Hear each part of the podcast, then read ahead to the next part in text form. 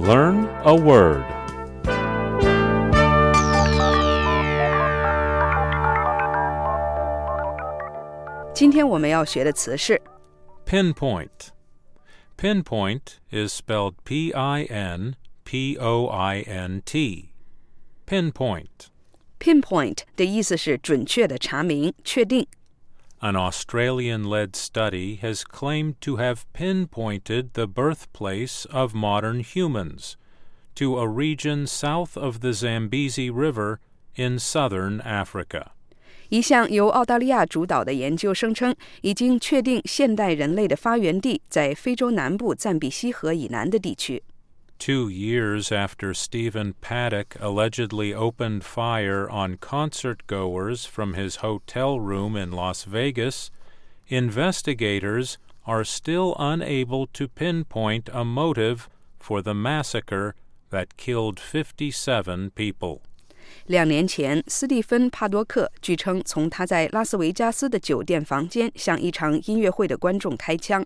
调查人员至今无法查明那场造成五十七人死于非命的大屠杀的动机。好的，我们今天学习的词是 Pinpoint. Pinpoint. Pinpoint.